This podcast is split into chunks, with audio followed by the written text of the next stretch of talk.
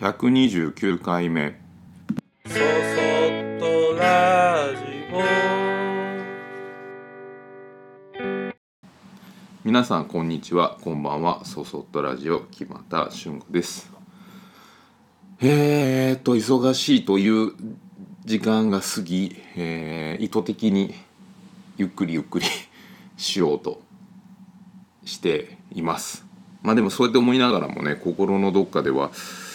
なんかこうもっと頑張らないといけないんじゃないかなと思ったりとかこんなんでいいんかなとかどうやったらゆっくりできるんだろうとかっていうことを思いながらまあとりあえず散らかった作業場を片付けようっていうふうに思って片付けをしていました。でまあそれ自体は制作じゃないから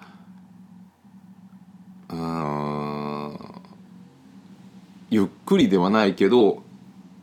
その緊張感っていう意味では緩やか緩んだ感じではあるかなっていうふうに思って やってます。で、まあ、作業忙しいとねどうしても作業場っていうのは乱雑に散らかっていってで片付け自体僕はすごい苦手なのであのよし片付けるぞ頑張るぞっていうふうにしないとなかなか片付いていかないんです。でこの半年やっぱり忙しさにかまけて時間をこうかけてこう片付けるということがなくてでまあその忙しいという時間を過ごしているとああここがこんなんだったらもっと快適かもみたいなこともやっぱりその仕事の仕方もちょっとずつ変わるので忙しいと思ったりしてることもあってでなんか最初はね片付けるというよりかは、えー収納する棚とかを増やせばいいかなっていうふうなことを思ってちょっと棚をつけ始めたりしていくと結局根本的にきれいにしていかないことにはきれいに片付いていかないという結論にいってしまいます。まあそれだけこううんねあの一生懸命働いてたしね、まあ、どういう散らかる原因としは何なのかっていうとうんこう長いものを切って30センチとか40センチ50センチぐらいのものが出た時にこれ何かに使えるからと思って取っておくことが多いんです。でそれをまあ30センチ40センチのものを足元の壁際にこう立てておくとそれが溜まってきてこうどんどん斜めになって圧迫してきて足の言ったらこう通る位置で引っかかったりもしやすくなったりするし、えそれがね例えば10ンチとか5センチだったらもうすぐ処分できるんですよ。なんか20センチ30センチぐらいからまあなんかの時に本当不意にそれが必要になってわざわざ切って作ってっていうこともあるしでそうやって取ってたもので活用できておお助かったって思うこともあるのでなんかなるべくねあのそういったものを、えー残さない方がいいんだけど作業中は残しがちになるんです。で作業の時にあちょっとまた後で考えようと思ってポンと置いてたやつのが溜まってきてでそれをこう今ゆっくりしてる時にこれはいるんだろうかいらないんだろうかって冷静に考えても迷うんです。だから忙しい時なんかにはまあ絶対無理なんだけどだけどまあそういうこうあのー形で時間を使ってでまあ必要なものは必要で取っとく。でまあ、処分し、もまあ、木材の場合処分して薪にしようとかそういうふうにしていって、まあ、大半のものは、えーもう薪にしていこうっていうふうな形になることが多いかなじゃないともう本当に片付け片付かない量にもなるのででそれでまあ工房に関してはあのー一通りそういう端材とかいらないもの。でちょっと作り直したかった道具だったり、えー必要な棚とか、まあ、そういったもの。でポジショニングを変えたりとか、まあ、そういうことをして大方片付いてああよかったと。でこれで次、えー制作に入る時に、えーさっとさっと気持ちよく楽しくやれるっていうとこまで行ってでまあ、その工房とは別にもともと自宅の片隅で作業してたスペースがあってでそこで今もカトラリーとかは制作しているんだけどどうかな 5, 5年ぐらい前にとりあえずっていうような感じで整えただけの配置だったりものだったりの惰性が続いてて。でその5年前のとりあえずの時もそれより前からあるものをずっと置いてたものを、まあ、一気に一箇所にまとめたとかそういうことだったりしたんですね。でまあ忙しい時に時間できたらそこのスペースをあのカトラリーだけじゃなくてちょっとアートワークの制作スペースだったりとかコーヒーの焙煎室というかね焙煎場所としても使っそういう役目もそこに置きたいなとかっていうのをちょっと思ったりしてたので、まあ、片付けついでにもうちょっと頑張ろうと思ってその自宅の片隅もきれいにしようとして、えー、動き出しました。でここはそこは工房よりも使用頻度が少ないからとりあえずなんとなくの置きっぱなしっていうものがまあほぼ ほぼそんなもの言って引っ越して、えー、未開封の段ボールのような状態になっててでうん大体そういうものって不要なものなんですよね自分にとって。だけどさっきとその端材と一緒でまあなんか取っとけば使うタイミングがあるかなとかっていうふうなことを思ったりとかもしてたんだけどもう思い切って、えー、処分したり、えー、オークションにその僕は活用しないけど誰かが活用してくれたらいいなっていうものは、まあ、オークションとかに流してでそれで、まあ、片付けをこう進めていきで片付けっていうのは僕のやり方では大半はそうやってこう不要なものがたまることが多いので一度全部不要なものは不要なものというかこう、えー、いるいらないを判断するためのものを一箇所にまず集めるということに、えー、力を注ぐんです。でそれを注いで、えー、その集まったものを今度は仕分けしているものといらないものに分けてでいらないものは処分しているものだけに残してでそれをどういうふうに配置するかみたいな流れでやるんですけど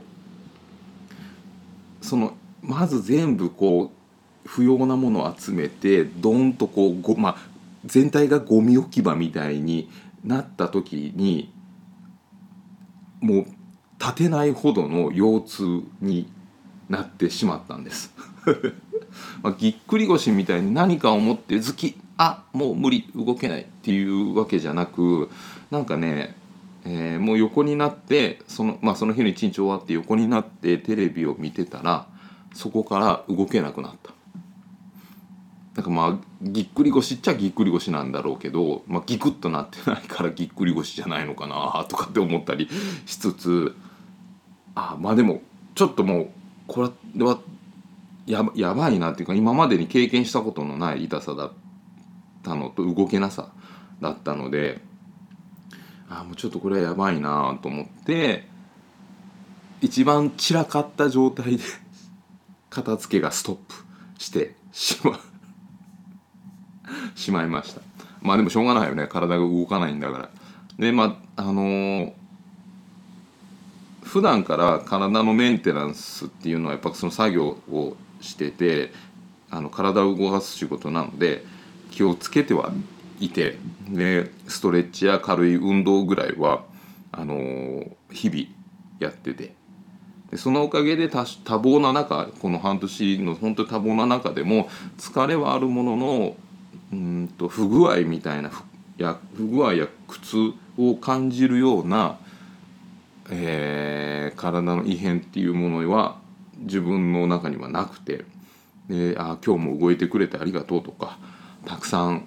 働いてこんな酷使してるのに君は偉いねとこう体をこう褒めて感謝をしていました。で、まあ、一段落してホッとしてゆっくりしようと思った矢先にそんな立ってるだけで立ってるだけでは大丈夫だったんだ。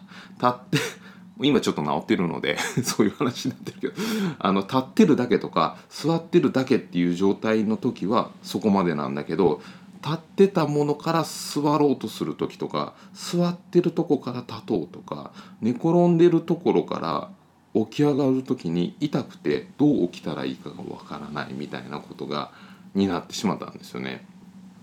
でまあ異変をかん、まあ、夜になんかおかしいなってなってで朝次の日の朝少しでもよくしようと思ってまああの首から腰にくることもあるから立って首をぐるっと一回回した時にズキンときてそこから崩れ落ちるように倒れてなんだろうこう一本体の背骨をスコンと抜かれたような感じで体がぐにゅぐにゅぐにゃんって力が痛くて入らなくて崩れ落ちて。で あこれはもうストレッチとかそういった類ですぐ快適になるものじゃないんだとその時に 悟り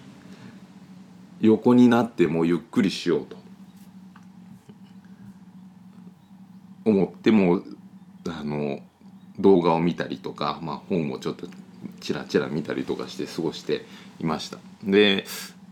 まあ、いつもお世話になってる整体師さんがいてでそこに行こうかなとも思ったんだけど、まあ、あの前にこう会話の中でぎっくり腰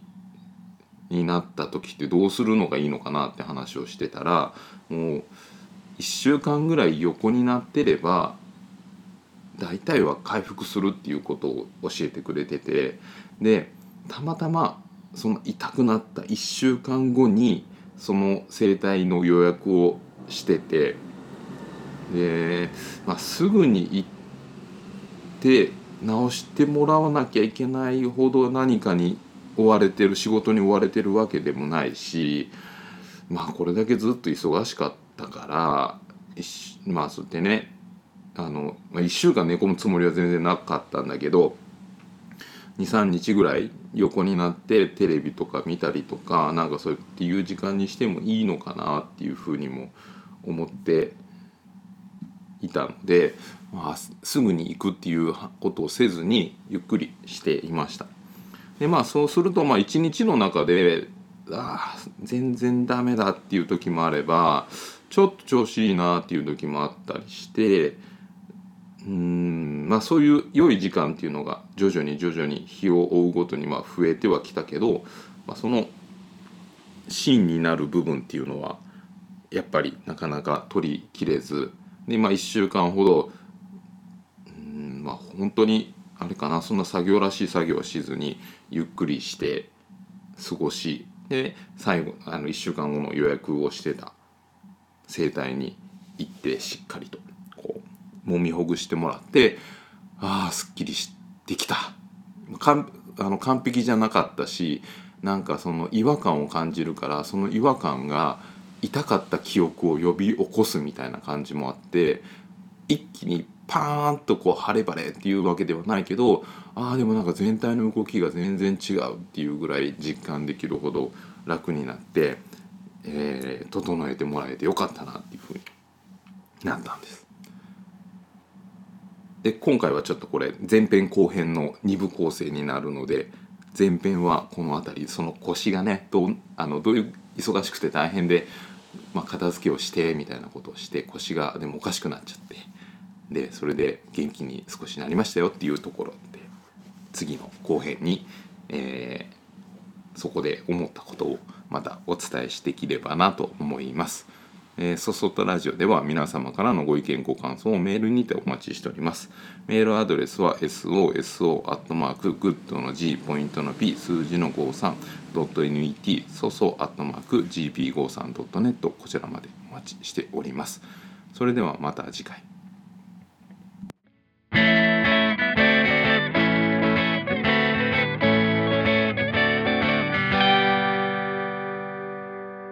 そそっとラジオ。